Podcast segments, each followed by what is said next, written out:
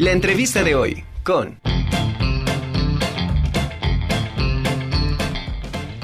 Esta tarde me da muchísimo gusto iniciar esta conjura con uno de los conductores del programa La Dichosa Palabra, un programa de televisión referente en la televisión pública de México. Él es licenciado en Historia por la UNAM con estudios de Biología y Arqueología, docente destacado en distintos niveles de educación. Ha impartido cursos y conferencias en diversos centros de estudio, así como publicado artículos en revistas nacionales y extranjeras. Además de haber colaborado en programas de radio, en televisión formó parte de Hechos de la Mañana de TV Azteca y desde hace 10 años forma parte del canal de televisión 22. Germán Ortega, enorme gusto saludarte y que estés aquí en la Conjura de los Necios. Igualmente, igualmente, muchísimas gracias por invitarme. Qué buena onda. Oye, qué padre que formas parte de uno de los programas televisivos más importantes y de referencia cultural en México, que es La Dichosa Palabra y que recientemente cumplió 20 años.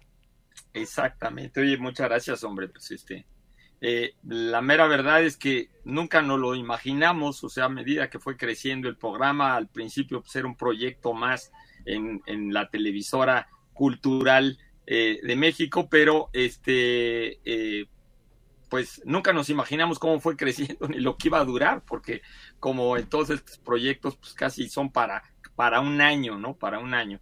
Luego después, eh, pues ahí pudimos, tuvimos la oportunidad de participar.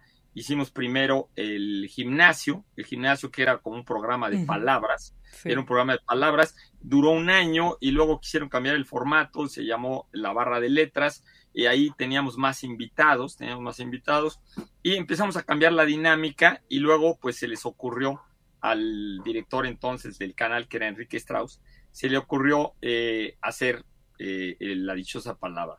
Y pues aquí estamos, hace 20 años y afortunadamente pues el público ha dado muy buena respuesta. Eh, ahora que está en YouTube pues nos ven por todos lados, yo he tenido la oportunidad de ver de ver que a veces tenemos preguntas que nos vienen de las Islas Galápagos, de China, de gente que, que nos ve a través de YouTube en China, en el sudeste de Asia, eh, en Turquía también. De repente alguien nos dice, pues yo vivo en Turquía, hablo español y los veo por YouTube y nos mandan preguntas, o sea que eh, pues nos ha dado mucho gusto. Por supuesto, Estados Unidos y Sudamérica también, toda Sudamérica. Oye, qué maravilla una nueva temporada con un nuevo productor que le mandamos un abrazo enorme a nuestro querido Javier Pimentel, que es colaborador también eh, cada viernes de, de, la Conjura de los Necios. Y bueno, ¿qué nuevas, qué nuevas secciones tiene ahora esta, esta nueva temporada? Bueno, la verdad es que con la pandemia, pues tuvimos muchos problemas. Al principio, con los dos años de pandemia, hicimos el programa desde nuestras casas, digamos, en este espacio yo era donde transmitía y pues ahora tenemos la ventaja otra vez de, volvernos a ver allá, ¿no? A vernos en el, en el estudio. Eh, normalmente antes eh, salíamos de vez en cuando a universidades, salíamos a, a este, a, museos, a espacios públicos, a, centros culturales. Y pues luego después, con lo del problema de la pandemia, pues nos hemos eh, recluido todos en nuestras casas. Ahorita simplemente tenemos eh, diríamos, una sección de entrevistas, en, son cuatro secciones durante una hora, y tenemos eh, algunas secciones de entrevistas a gente que tiene que ver con la cultura, que tiene que ver con los libros, con bibliotecas, con librerías, y también pues tenemos eh, mucho, digamos, de preguntas del público nuevas, tenemos la, una sección en que les hacemos nosotros no solamente una palabra de pregunta, sino una pregunta pues una pregunta en general de cultura, ¿no? Eh, pero este, pues tratamos de que la mayor parte del contenido del programa sea fundamentalmente el contestar las preguntas de las gentes que nos, que, que nos ven, ¿no? Claro. Eh, también comentamos los libros, nos regalan libros, las librerías, eh, las editoriales nos regalan libros para obsequiar a la gente que contesta bien, ¿no? Las preguntas y pues este también comentamos acerca de esos libros. Claro. Oye, Germán, es súper interesante, bueno, y muy enriquecedor, como dices, que la gente eh, los busque y les, les pues les pida eh, respuesta a sus dudas, ¿no? Eh, sabemos por toda la vida que la lectura es una herramienta importantísima que genera muchísimos beneficios, pero ¿Cómo consideras, bueno, consideras que el, escuchar las lecturas que ustedes hacen o las reflexiones o los comentarios han motivado eh, y facilitado este ejercicio de la lectura en el público? Pues fíjate que afortunadamente con el tiempo que llevamos eh, hemos visto que sí, ¿no? Eh, hemos visto que sí, por lo que la misma gente nos dice a través de las redes sociales ahí que manejan en el canal, pero también, pues en nuestra experiencia individual y personal, digamos, en la calle, eh, eh, cosa que suele, suele ser muy extraño al principio, pues la gente nos detiene, nos pregunta, ay, oiga, yo lo veo en el programa, y mire, mi hijito, este, empezó a leer por no sé qué cosa, y también cuando íbamos a estos lugares, a estos lugares públicos, nos encontrábamos con gente que iba cada vez, cada vez que hacíamos el programa, nos seguía, que lo hacía afuera, nos seguía, a veces querían ir al estudio y nos decían, no, no, bueno, aquí yo, yo empecé a ver el programa desde los siete años y, y, este, y gracias a ustedes ahora en la preparatoria me metí a, a tal área y etcétera. O sea que pues sí, afortunadamente hemos de alguna manera constatado que, que ha habido algún, algún efecto real, ¿no? Algún efecto real, eficaz. Qué maravilla. Eres, de, de repente te has de sentir como un diccionario andante, ¿no? que la gente cree que eres como un diccionario andante, ¿no? Eh, sí, y fíjate que, que, también un poco lo que pasa en, en mi caso particular es que los, este, mis otros contertulios, pues cada uno tenemos un área, ¿no? Más uh -huh. o menos manejamos un área eh, en la que sabemos un poquito más, ¿no? Este, por ejemplo, Laura sabe mucho más de lingüística, mucho más de leyes, de leyes y de normas de, uh -huh. de, de redacción y de sí. retórica, ¿no? Eh, Eduardo sabe muchísimo de literatura latinoamericana, ¿no? Y este, eh, Pablo tiene un conocimiento un poquito más amplio de, de otros campos, pero sabe mucho de literatura eh, también europea, ¿no? De literatura europea y de literatura también de habla hispana. Y, y, yo realmente nunca estudié, nunca estudié específicamente letras, ¿no? Entonces uh -huh. yo, como ahorita dijiste, eh, eh, yo realmente eh, empecé medio en las ciencias, ¿no? Empecé en las ciencias uh -huh. y luego me di cuenta que las humanidades me hacían como falta y empecé a tratar, pues, como de investigar cuestiones de interconexiones culturales, ¿no? Relacionadas con, con el arte, como trabajé en la Ibero de maestro de medio tiempo durante seis años, pues ahí en la cuestión de historia del arte, pues traté de conectar con cuestiones de historia del arte y, eh, y luego pues estudié mucho historia de la ciencia y luego estudié, eh, trabajé también en la náhuatl, en historia comparada de las religiones y me he dedicado a dar muchos cursos de historia comparada de las religiones y simbología, ¿no? Entonces un poco lo que he hecho es, es un poco estas cuestiones de, de interconexiones culturales, ¿no? De transculturalidad, como uh -huh. dicen ahora. Sí, exacto. Y que todos estos temas, de, de alguna manera, los temas que manejan tus co-conductores también se relacionan, o sea, se relacionan todos por todos lados. ¿Hay en algún momento eh, que digas, este tema definitivamente no lo manejo? que te hayan hecho alguna pregunta que digas, ¿qué es esto? o que te haya, que te haya causado como un, no tengo idea. Bueno, eh, eh, primero te diría que, bueno, muchas cosas, pero evidentemente lo que más extrañamente es de los deportes. Digo extrañamente porque en el Canal 22 me invitaron una vez a hacer un programa durante todo el Mundial de Fútbol de fútbol. Entonces yo les dije, pues miren, me gusta mucho jugar fútbol y en los mundiales veo los partidos con gran emoción, pero realmente sigo muy poco eh, el, las actividades deportivas del mundo. O sea, no sé, no sé, pues que hay un, un, gran torneo de tenis o de fútbol americano o, o quién juega o quién juega en, en, el, en el Estadio Azul. Yo, eh, tienen ustedes su casa aquí muy cerca del Estadio Azul y en la colonia Nochebuena y entonces, pues mucha gente me dice, ¿cómo no sabías? Oye, llegaste tarde, pues no, les digo, pues es que estaba todo saturado ahí por mi casa porque había partido en el Estadio Azul, me dice, ¿cómo no sabías si era el gran no sé qué cosa, no? Entonces, pues me gusta hacer deportes, pero pero no sigo. Entonces, cuando preguntan algo de deportes o algo, Laurita sabe muchísimo, yo no tengo la menor idea. Qué maravilla. Oye, a, aparte de, de, de, la lectura de los libros y, y de esta interacción con, con, el público, ¿de qué otra manera o en dónde es donde tú encuentras más conocimiento? Bueno, también aparte de, de todo esto que te menciono. Eh, bueno, yo, yo te diría que realmente pues me ha tocado a lo largo de la vida ver toda esta transformación de la revolución de la información.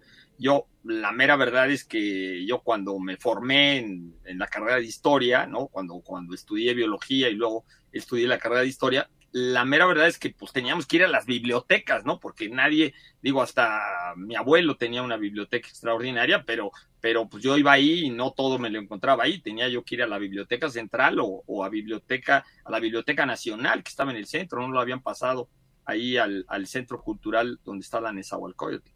Y, y, este, y ahora pues ha venido una revolución impresionante, ¿no? O sea, eh, eh, digamos, yo ya me deshice de la enciclopedia británica que tenía y la enciclopedia americana, porque prácticamente todo viene en estas chimoltretas, ¿no? Y tenemos aquí como, como una especie como de, de cuatro mil veces más eh, cualquier enciclopedia, la tenemos muy actualizada, ¿no? Muy actualizada, nada más el chiste es saber buscar, ¿no? Saber buscar y luego ahora, año con año, vienen muchos más libros en PDF, ¿no? En PDF y gratis, entonces también puede uno leer mucho. Claro, sigo comprando libros, sigo adquiriendo libros y, y pues eh, eh, un porcentaje muy alto de mi, de mi tiempo de investigación lo dedico a leer libros físicos, ¿no? A leer libros físicos, pero sí creo que, que el, el acceso a la información ahora es impresionante y los muchachos en la escuela, tengo 36 años de dar clase en la UNAM y, y, los muchachos llegan en que pues en unos cuantos segundos, ¿no? Está uno en una clase y buscan en el celular la respuesta, el año, el mes, el día o conectan con cosas que antes no podían conectar los muchachos, ¿no? O sea, eh, eh, tienen información, eso sí, muy fragmentada, muy fragmentada, pero muy diversa, ¿no? O sea, de repente una muchacha sabe muchísimo sobre un libro del Renacimiento, ¿no?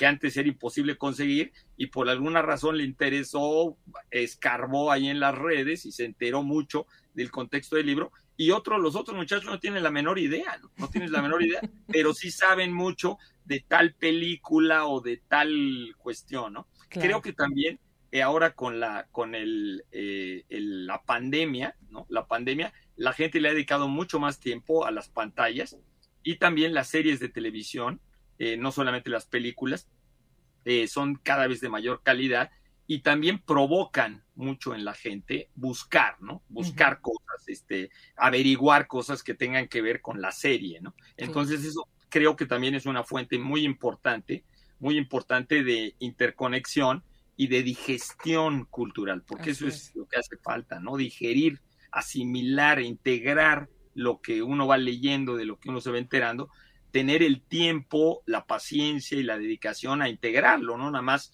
estar eh, eh, eh consumiendo, bombardeándose, consumiendo, diríamos, cosas que no, que le quedan uno todas sueltas, ¿no? El chiste es como amarrarlas. Claro. Exacto, tienes toda la razón. Oye, eh, bueno, no sé qué opinión tienes en, en, este sentido. Sí es muy amplia eh, la facilidad que tenemos para eh, accesar a diferentes informaciones, diferentes contenidos, pero, pero también, no sé, en lo personal, un libro también tiene mucha estética y también tiene un valor distinto a, a la información que hay en una tableta o en las redes, ¿no?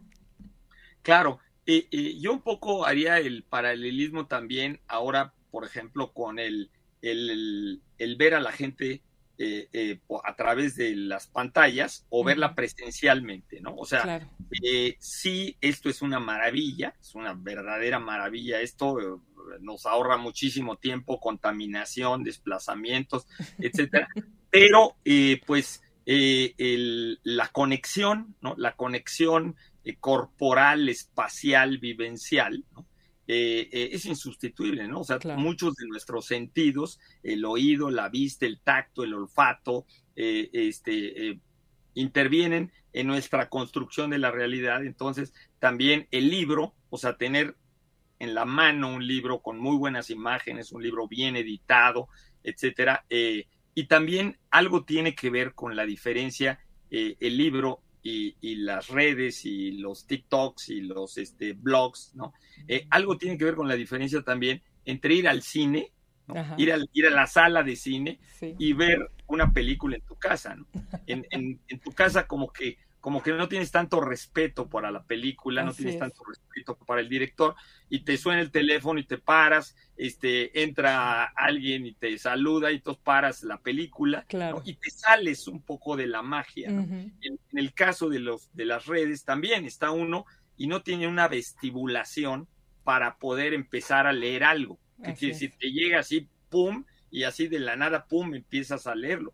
En cambio, un libro pues implica que te sientes, que te aísles un poco para concentrarte, que abras el libro, que veas las guardas, que veas las solapas, eh, que veas la contraportada y todo eso te va metiendo, diríamos, a un, a un estado de ánimo y a, una, a un estado de atención y de involucramiento distinto que una pantalla.